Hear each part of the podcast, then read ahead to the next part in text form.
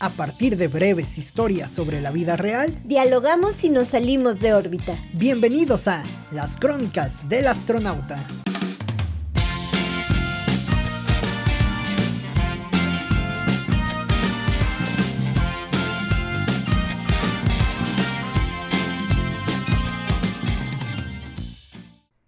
Mientras las luces del concierto le impactan en el rostro, un desafanado y desafinado hombre canta calaveras y diablitos de los Cadillacs.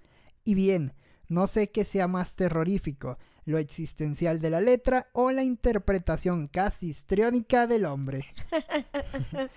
Bienvenidos a esta crónica no le da miedo a nadie, Cintia. Bienvenidos a una edición más de las crónicas del astronauta, una edición especial, una edición de ya acercándonos a, Día de Muertos prácticamente. es más, ya, huele a pan de muerto. Ya huele a muerto. Ya huele a muerto. No. A Ajá, sí, de hecho sí como que... Sí, sí, huele no sé, a mí me da la impresión de que noviembre ya huele como ese tipo de, de, de planta, de flor, ¿no? sí. Sí, de Justo estaba pensando en eso. Sí. Oye, pero qué, qué rolota. Sí, sí, qué buena rola. Eh, una de las mejores canciones que conozco, me atrevo a decirlo. no, sí, sí es buena canción, sí es muy buena canción, me gusta la música, me gusta la letra. Eh, digo, a mí me gustan los fabulosos Cadillacs eh, bastante, pero esta canción se me hace muy, muy peculiar, ¿no? Además, digo, la escuchas en noviembre, la escuchas en enero, la escuchas cuando sea y tiene cierta, cierto significado, ¿no? Sí. Esa, esa interpretación como muy, muy interna, ¿no? no Fíjate que la otra vez, no me acuerdo si platicaba, no me acuerdo si era con mi primo o con quién, o contigo creo, o en otro podcast, ya ni sé, en fin. Con alguien. Pero con alguien platicaba que justamente eh, no puedo, eh, digamos que mi cerebro funciona raro. Generalmente, eh, cuando tengo que analizar algo, por ejemplo, algún texto así eh, medio denso, mi cerebro no funciona. Se cuatrapea, ¿no? Pero cuando tengo que analizar una canción, súper funciona. O sea, como que me guío mucho en las, en las, no sé, en la, en la música, me, me guío mucho por las canciones, por las letras, por el, digamos que por el contenido por eso me gusta mucho, por ejemplo, Joaquín Sabina, porque pues sus canciones prácticamente hay muchas que incluso te cuentan una historia, ¿no? Soy soy muy fan de, de eso. Y también hay otras que dan, dan miedo, ¿no? Dan miedo, ¿no? Pero esta canción eh, eh, como bien dices, de los fabulosos Cadillacs, eh, sí creo que no puedo dejar de, de, escucharla sin analizarla, ¿no? Yo creo que, o sea, la letra como tal, la, la rima, incluso la composición de la canción eh, está chida, es simple, o sea, es una, vamos, una composición simple como tal, y lo que quieras, pero me parece que tiene un significado muy, muy profundo. Por ejemplo, acá, acá te leo un párrafo. Dice, eh, las tumbas son para los muertos, las flores para sentirse bien, la vida es para gozarla, la vida es para vivirla mejor, ¿no? Ah, pedazo de... Una pinche marimba ahí de fondo y ya. un mariachi de fondo. un mariachi de fondo y vámonos. un tequila, un mariachi de fondo y ya se me olvidó el muerto. Yo ya, yo ya siento que se acabó el año ya pensando en noviembre con esas rolas. Sí, eh, no, vamos, me parece como muy entera. Aparte, pues la interpretación de, eh, de Vicentico, que además la mamonería de Vicentico lo hace como un personaje en el mundo musical argentino, ¿no? Entonces, me parece el señor Flavio y toda, pues todos los fabulosos Cadillacs como tal, me parece que también son como la banda ideal para interpretar este tipo de, de, canciones. Incluso cuando yo escucho esta canción, eh, no sé, en cualquier época del año me imagino como un panorama o un, una, un lugar como abierto con muchas flores amarillas, en ¿no? Entonces, este no sé, ya cuando una canción te logra. yo me imagino la típica foto de la Ciudad de México que se toman todos los chilangos y chilangas ahorita, que es con reforma con flores Ah, de con las flores, cempasúchil. con las Ajá, ¿no? con la, ajá, así de fondo el ángel de, de, de Independencia y las flores de, de Que en cempasúchil. provincia ya se Qué están chido, copiando ¿no? esos. Qué ganas de... esos camellones, ¿eh? Ah, sí, sí, pues, de hecho, bueno, aquí también, o sea, en provincia también tenemos, eh, digo, no, no es exclusivo de la Ciudad de México, ¿no? También tenemos... No hay ángel, flores. pero hay camellones. No hay ángel, pero hay camellones y afortunadamente tenemos tenemos camellones, pero A veces sí, se riegan, a veces no, pero... no, no, yo creo que de eso no nos podemos quejar, ¿no? Hay zonas, hay zonas que sí están bastante bien cuidadas en cuanto al aspecto de los camellones, ¿no? sí, y pues no sé, esto le da colorido a, a nuestras tradiciones y a nuestros antepasados. Que, que ahí es donde está un tema medular de este episodio, Cintia, de este podcast, ¿no? Porque, eh, digo, en México llegamos a noviembre y se vuelve colorido, ¿no? Es una fiesta, ¿no? digo, básicamente todo el año es colorido en México. Sí, ¿no? todo, año pasa algo. Enero, la rosca. Febrero, San. Valentín. Ajá, sí, vamos. Marzo que Pascua, abril ah, pues también la resurrección de Cristo, Ah, sí, ¿no? que- Eh, bueno, ahí Que también la resurrección con, la- con las aguas estas de Betabel, que Ay, tiene un chingo de cosas. O sea, hasta eso es colorido. Sí, sí, sí, sí. El alma de Jesús era blanca y estamos haciendo colorido. Pero sí, Sí, en cada parte del año hay algo así. Pero me parece que se marca bastante si lo, si lo analizas desde septiembre con la- las fiestas patrias, eh, octubre. Halloween. Octubre, eh, de octubre a lo mejor no tiene tanto, Halloween. tanto color, ¿No? ajá, pero ya es prácticamente el inicio de casi y noviembre. ya ¿no? noviembre.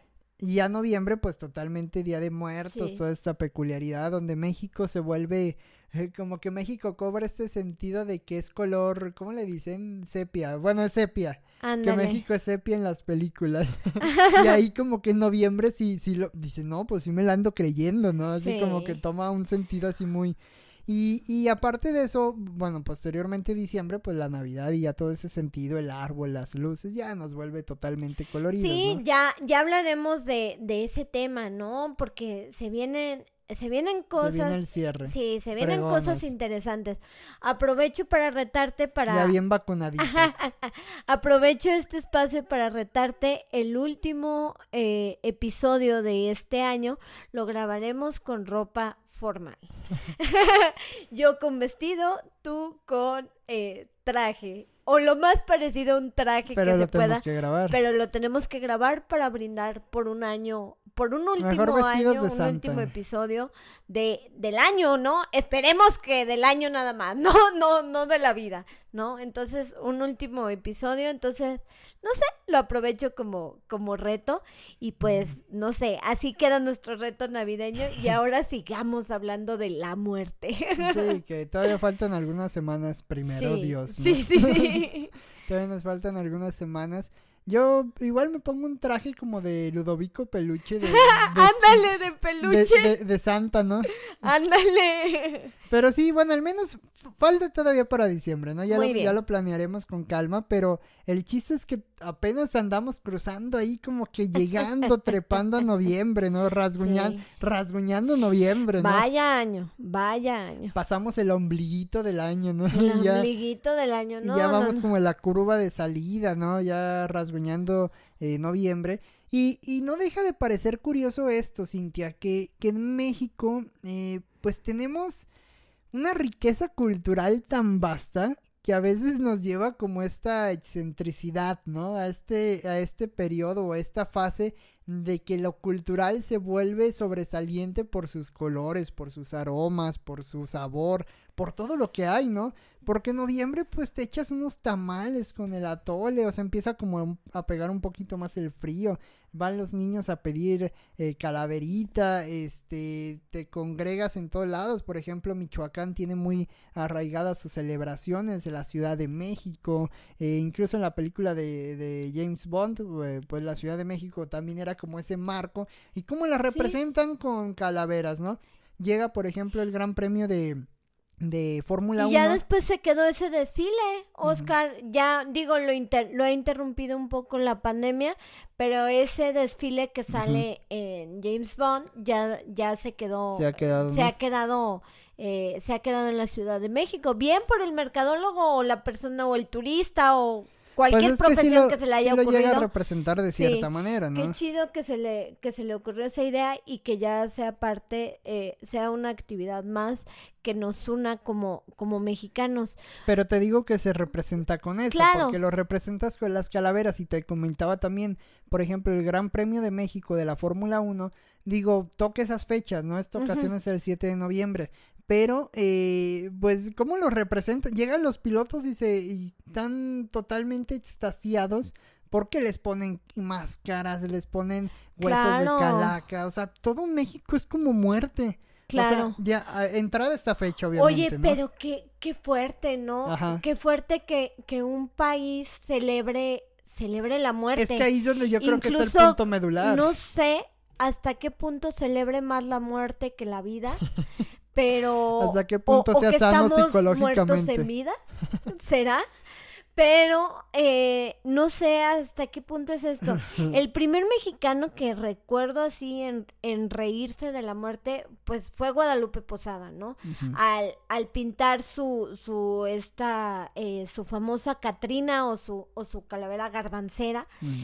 eh, pues fue el primero en hacer sus caricaturas políticas, en reírse de la muerte, en reírse de lo que pasaba, digamos, de la, de la situación en México, y se volvió todo un, todo un grabador, ¿no? Que de hecho estuvo un tiempo en León, ¿no? Ajá. Entonces, ¿Qué pasó? estuvo... Y se fue con la inundación, me y parece, se fue ¿no? con la inundación.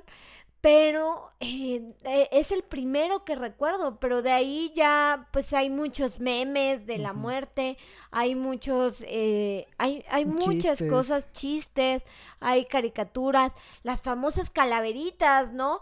Eh, dos o tres años, alumnos míos me han dedicado así calaveritas. Que a veces no sabes si sea bueno o sea Sí. malo. Ya no sé, ya no sé, pero, pero realmente que- son bastante ingeniosas. Fíjate que mi mamá es muy buena para hacer calaveritas y cada época de noviembre nos regala, digo, te ha tocado, ¿no? Le ha tocado a la familia las, las calaveritas, ¿no?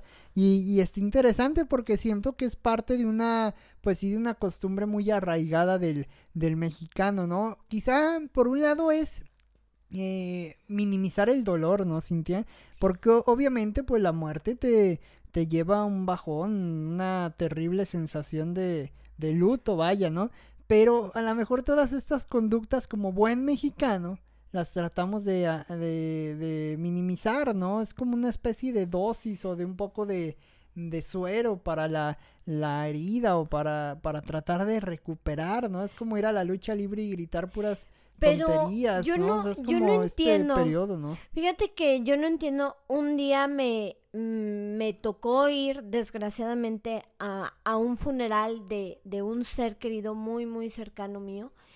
Y al lado, al lado mío había una fiesta tototototota en la, en la funer- en- no en la funeraria, en la misma funeraria, digamos que en un salón aparte, Ajá. no sé cómo se le llame Sí, pues un salón aparte, sala le una sala aparte, ajá. Había una fiesta totototota, llevaron, eh, creo que eran troqueros, llevaron una hora de mariachi. Yo los veía salir, yo estaba llore y llore y llore y los veía salir con tequila. A los, a los de al lado los veía salir con tequila y dije, ay, dije, eh, por una parte dije, o sea, a lo mejor por el momento que yo estaba pasando, pues no, no estaba chido, pues, pero sí me tocó observarlo y sí dije, híjole, qué manera de, de como que de, de despedirse de alguien, ¿no? O sea, eh, fue, Mm. fue muy, muy, muy extraño, pero E- creo es que en otra ¿no? parte del mundo, eh, concluyo con que otra parte del mundo no podría quizá No haber habría. visto eso. Los invitados estaban tomando tequila, estaban así, y era una funeraria cara, ¿no? E- Era una funeraria eh, así, estaban tomando tequila, yo veía que entraban y salían botellas de, eh, botellas de tequila y dije, ah, caray, curiosa manera de, de recordar De a- a, celebrar los la seres muerte, queridos, ¿no? sí. Yo creo que eso ya depende de ca- también de cada idiosincrasia de cada uno, ¿no? O sea, ya cada, cada familia, cada región del país incluso tiene sus propias costumbres, cada, cada historia, ¿no? Que se enmarca. Pero pues sí llega a ser contrapuesta de acuerdo a, ¿Y tú al qué de piensas uno. luto? Por ejemplo, hay personas que dicen, eh, a mí cuando me muera, no me guardes luto. A mí no me guardes luto. Vístete de blanco, vístete de colores, o quiero que mi funeral vayas, eh, vayan vestidos de blanco, ¿no? Este, digo, ¿tú qué piensas de esto? ¿Realmente que- se le debe de guardar luto? ¿Realmente una prenda representa el luto o representa el duelo que estás pasando por, por una persona? Eh, eh, Es un tema muy, muy interesante, ¿no? Es como pregunta de tesis doctoral, ¿no? Casi, casi. Ya, por favor, ya me quiero titular. No, yo creo que sí es una, una, una buena pregunta en ese, en ese sentido, Cintia, porque, m- mira, desde mi percepción creo que todo depende más desde el punto de vista de la persona que lo viste, ¿no? O sea, el muerto, muerto está, ¿no? Pide camonte. o sea, ¿es un alburo? No. o así se dice. Así hay una canción. Ah, este, como la llorona de Ándale. Lila Downs, por ejemplo. ahorita- También Bueno, es muy densa. bueno, no de Lila Downs eh, como tal. Bueno, no ella le interpreta. Ajá, como intérprete o de Chabela Vargas, ¿no? Esas canciones también como que, ay, güey, te Pero llevan fíjate que sí te dan ganas de tequila. de llorar y de Y tequila de tequila, o sea, los personas que estaban ahí y de hablarle no a tus amigos que son muy mal. similares a Chabela Vargas Ándale, que usan jorongo. y que también ya tienen toda la voz carraspienta, así como. sí, sí, sí. Sí, cosa curiosa, pero a ver, Oscar, re- explicando retomo- lo de la lo de la prenda Perdón, y el re- luto. Retomo la idea. Eh, digo, creo que esto depende también de cada, de cada familia, de cada, incluso dentro de cada familia, yo los identifico, yo, yo sé qué personas no van a ir de negro a un funeral o, o- o van a tener ahí como el punto en contra, porque dependen muchas cosas, Cintia, o sea, depende la creencia o religiosa. sea, ya sabes quién no. O sea, ya Con una buena observada sí puedes Sí. determinar como, ah, ese, ese güey no va a venir de negro a mi funeral. no, o sea, pero no que sea malo o que sea bueno. O sea, más bien el asunto es que todo depende de creencias religiosas, de estilo personal, va- vamos hasta de branding personal, ¿no? En el, en el- en funerales o en cosas por el estilo. ¿A poco? O sea, Fíjate que a mí me gusta mucho el tema de branding, eh, a lo mejor porque uno de mis mejores amigos se dedica a eso, pero, híjole, yo realmente en los funerales, al menos de seres muy cercanos y queridos, me valió Mauser el branding personal, ¿no? No, yo ya traía obviamente. el, yo ya traía el moco, ya traía todo. bueno, todo obviamente, caos, ¿no? pero te pusiste algo, algún tipo de ropa representativa por algo, ¿no? O sea, también, ¿no? O por ejemplo, esta gente que mencionas que estaba con la música y la fiesta. Sí. también es una manera de pues de despedir, Recordar. de recordar y de también llevar de cierta manera la marca personal de la de la persona vaya que murió, ¿no? Sí, O sea- seguramente sí me imagino mucho la persona que, la Eh. personalidad de la persona que, que ha de haber fallecido, ¿no? Sí, Traía dos pistolas y una granada guardada. no. Seguramente. no, quién sabe. Mi- Mira, o sea, vamos.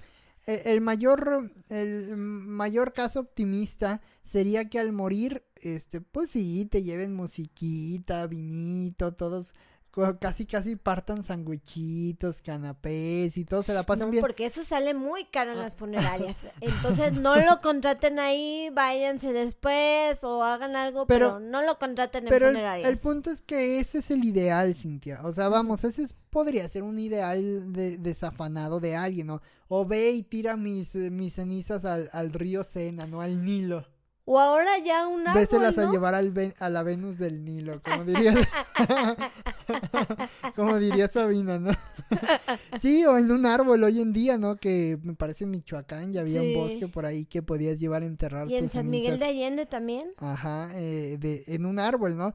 Vamos, me parece que la baraja de posibilidades se abre bastante, ¿no? Y tenemos mayor accesibilidad a todo ello, ¿no? Ya no es bueno, no, sí sigue siendo muy caro morirse, o sea, incluso más caro que antes, pero ahora con posibilidades de pago y hay gente que lo va pagando desde corta edad y todo. Entonces tienes como ciertos beneficios, ciertas oportunidades. También lo cierto es que bueno, pues también depende mucho como de tu sentido, de tus prioridades, de, de la visión de tu familia, de las creencias de tu familia. Las siete misas o no sé cuántas se dan por los fallecidos. Sí, claro. Eh, o incluso sí, de la personalidad de cada familia, ¿no? Hay familias que son como más, digamos, recatadas y hay familias que sí realmente la fiesta y todo lo, lo asune, la tomadera, la gastronomía, ¿no?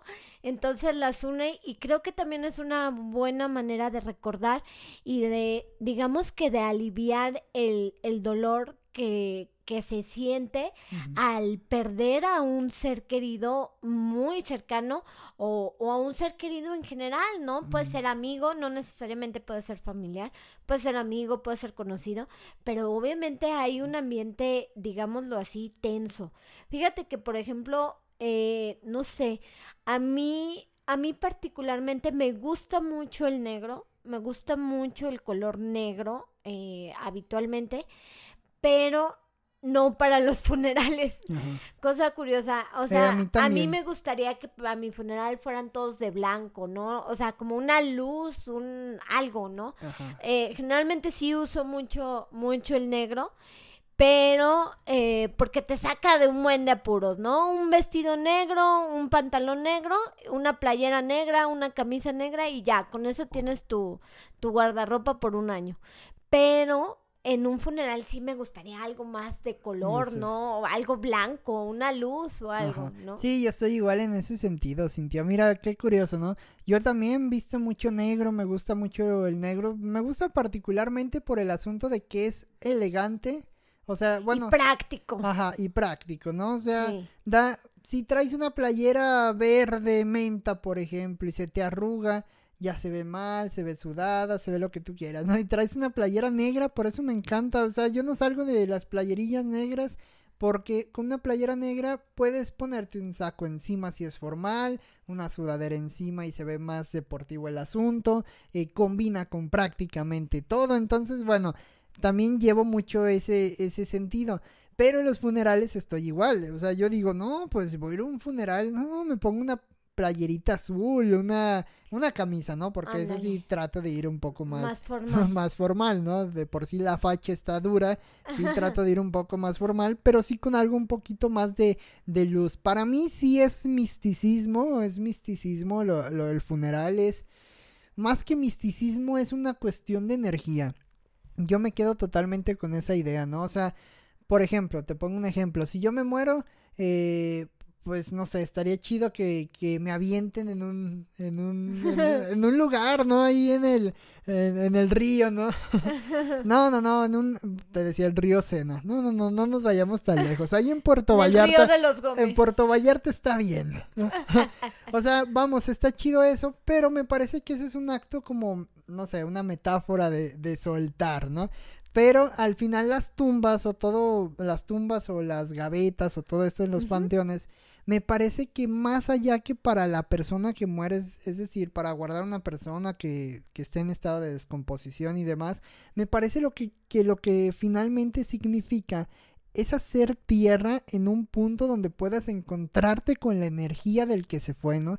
Y eso es donde digo, ay, o sea, está, qué, qué, qué interesante dentro de todo lo malo, que qué, qué padre, qué padre y qué fuerte. Teóricamente la muerte es la separación de, digamos que del cuerpo del espíritu. Del alma. Entonces, eh, pues técnicamente es eso. Entonces, seguramente... Y seguiremos eh, existiendo, Cintia, después. Pues yo creo que sí. Mira, este podcast ya va a evolucionar. Aquí se acabó la muerte y vamos a hablar del después de... De la reencarnación. Mm. No, yo creo que sí. Yo la verdad sí creo en la reencarnación, que a lo mejor existe. Pero la reencarnación pero reencarnarías en otra manera. ¿En un perro? Sí. Yo creo que puedes reencarnar en, cualquiera de los cinco, en cualquiera de los cinco reinos, digamos. Puedes eh, reencarnar en un hongo del reino fungi, puedes reencarnar en, en un animal. No, del reino animal, ajá, puedes reencarnar en, en otro humano, ¿no? Que eso no sé qué tan buena o no tan sé si mala ve más miedo. ¿no? Pero yo sí, yo sí lo creo, no ¿Sabes sé. en quién estaría bien sí reencarnar? Sintiendo una vaca. La otra vez estaba analizando las vacas que me encontré ahí en una, en una carretera.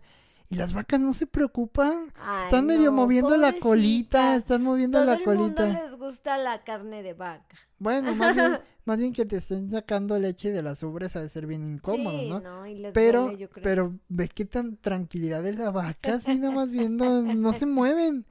Sería una buena reencarnación, ¿no? Yo como tal no, fíjate que yo no voy tanto por el lado de la reencarnación, o sea, no sé, yo sí creo, soy como muy escéptico en ese sentido, no sé qué creer, ¿no? O sea, no, no sé hacia dónde eh, hacerme, pero sí creo que todo es cuestión de energía, ¿no? Tanto en vida como en muerte. Es Sí. decir, esa, yo sí creo, por ejemplo, en esa separación que dices de cuerpo y alma. Me parece que esa sí es la, la verdadera muerte, ¿no? Separar el cuerpo y el alma. ¿Qué pasa con el alma después? ¿Quién sabe? El cuerpo se pudre ahí, ¿no? Pero el alma, ¿a dónde va? ¿Qué pasa? ¿En qué Y- se convierte? Ya ves que había un estudio que incluso hasta el alma tenía un peso o algo así, una densidad. Ah, algo así sí. era el, asun- el, el estudio, ¿no? O sea que el alma era algo, había algo que, que estaba dentro, ¿no?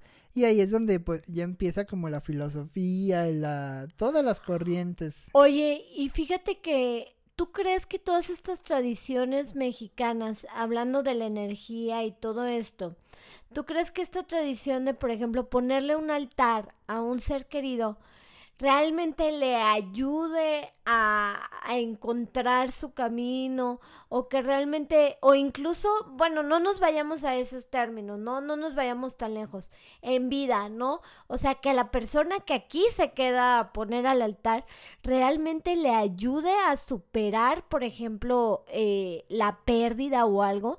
Yo, yo la verdad eh, tenía mis dudas, ¿no? Hubo un año en que no me atrevía a, a poner un altar de un altar de muerto porque no no podía con la con la tristeza, ¿no? Y después ya se convirtió, digamos que que, que en un ritual, ¿no? Dos años después, pues obviamente ya ya me traté y todo Ujú. y, y ya fue más sencillo. Pero, ¿tú crees que sea una manera el altar que ayude a la persona que está aquí, que lo está poniendo a superar eh, a ese ser querido? ¿O solamente es un, un acto meramente, pues, digamos, barroco, meramente Poético. poético? O, No, yo sí creo que va, Estas veladoras. va en un sentido, yo mantengo lo mismo, Cinti, es un sentido de energía. Tanto para la persona que se fue como para la que se eh, para la que se queda, ¿no? La que se queda quizá le ayuda así como bien dices a aliviar el dolor, pero la que se fue está teniendo, digo la la la metáfora o la imagen de la película de Coco no se me hacía tan no se me hacía tan descabellado, ¿no? O sea, realmente hay un vínculo. Porque es evidente, ¿no? Estás poniendo un altar con ciertas cosas que le llamaban a la persona, eh, con comida, con fotografías. Estás atra- vamos, jodidamente es energía, ¿no? Sí, estás jugando O con sea, energía. Es energía. Es como si estás Sí. pensando, ah, es que esa persona la odio. Estás de cierta manera emitiendo ondas de energía de algo, ¿no? Em, Yo por eso te digo que yo creo que todo es energía. Incluso creo que Dios es energía. Ya aquí nos vamos a poner más poéticos, ¿no? Pero yo creo que eh, Dios incluso es energía, no es el hombre barbón que nos presentan o, eh, o- o- o to- to- todo el asunto de la imagen de, de Jesucristo y demás, ¿no? Yo creo que todo va a partir de, de energía, ¿no? Y en este caso es lo mismo, o sea, si estás poniendo un altar, si estás tratando algo del estilo con todo el colorido que, que conlleva la comida, la fotografía, pues estás atrayendo, o sea, estás Sí, llamando, ¿no? Estás jugando. Digamos que eh, estás jugando con esa energía, la, la estás llamando, pero al mismo tiempo tú la estás emitiendo y se vuelve como un juego, yo creo que, eh, yo creo que sí, muy raro. Pero fíjate todo lo que lleva el altar. Hay, hay altares hasta de siete pisos. Eh, pueden llevar alfeñiques, pueden llevar veladoras, el acerrín, el hecho de que el Las piso esté imágenes que abajo. le ponen como con frijol. Las imágenes, piso, no sé cómo. exactamente con frijol, el acerrín, eh, todo esto que tú dices, incluso, no sé, hay quienes le ponen el vasito de tequila, el, el shotcito ahí de, de tequila y todo esto, se vuelve pues muy, muy colorido. No sé si en otra parte del mundo tengan como Esa esta- concepción, ¿no? eh, Ajá, como esta risa a la muerte, o no sé de dónde haya empezado, o no sé si desde los antepasados, ¿no? Que, que bajaban al Mitlan y todo esto. Exactamente. Este, no sé si Con los desde... quinkles. Ándale, no sé si desde ahí venga eh, toda esta como tradición milenaria o, o realmente, pues sí, realmente eh, es algo muy de los mexicanos. que imagínate que incluso ahora que comentas eso, hace, hace tiempo hacía un trabajo so- sobre una zona arqueológica de, en San Miguel de, de Allende. Se llama, ay, se me fue el nombre de la zona arqueológica, ¿El pero... cóporo? No, no, no, el ¿No? Cóporo es en Ocampo. Ah, sí, La de San Miguel de Allende, Cañada de la Virgen. cañada. Y, y en esa zona, bueno, pues había vestigios, se había encontrado que una, que, que, que, dentro de la plataforma, más bien debajo de la plataforma principal de la zona, se encontró alguna vez restos humanos de personas, obviamente de antepasados, que eran enterrados, Cintia, con sus perros, con sus cholos quinkles. ¿Por qué? Porque se creía que este perro, les, esta raza de perro particularmente, les ayudaba a conducirlos por el camino eh, como correcto de la muerte, ¿no? Claro. Entonces se enterraba con el con el perro a, a la gente, ¿no? Entonces, digo, desde ahí ya va como ese misticismo, esa raza de perros. Después Frida y Diego adoptan un chingo de perros de ese de esa raza. Todavía se sigue eh, creyendo o teniendo esa relación de esa raza de perro. Luego aparece Coco y, y Dante el perro también es totalmente Sí, Disney eh, lo, lo lo, me- retoma. lo mexicaniza lo, y lo mercantiliza. Ajá, entonces desde ahí ya va, vamos, es, es un ejemplo muy sencillo y quizá no muy añejo de esas costumbres que se iban teniendo y que se van heredando y que, qui- quizá por eso llegamos nosotros a ser tan coloridos con la muerte, ¿no? Por eso después viene Gar- Gabriel García Márquez aquí y habla de la muerte, eh, dice que le da miedo a la muerte y escribe y se vuelve colorido. Carlos Fuentes. las mariposas de- amarillas y Carlos muerte. Fuentes. eh, vamos, por eso como que llegamos a ese punto, ¿no? Quizá nuestras bases sí son bases eh, que vienen de antepasados que vamos cambiando y que vamos, de cierta manera, vamos heredando, ¿no? Oye, ¿y qué piensas de esta guerra? Bueno, a mí personalmente se me hace una guerra estúpida Ajá. entre el Halloween y el Día de Muertos. Hay que celebrar todo, ¿no? Eh, sí, aparte a mí se me hacen, perdón, a lo mejor mi desconocimiento, pero se me hacen costumbres muy distintas. Es como, no sé, comparar un pescado con una, con una pasta. No sé si me explico.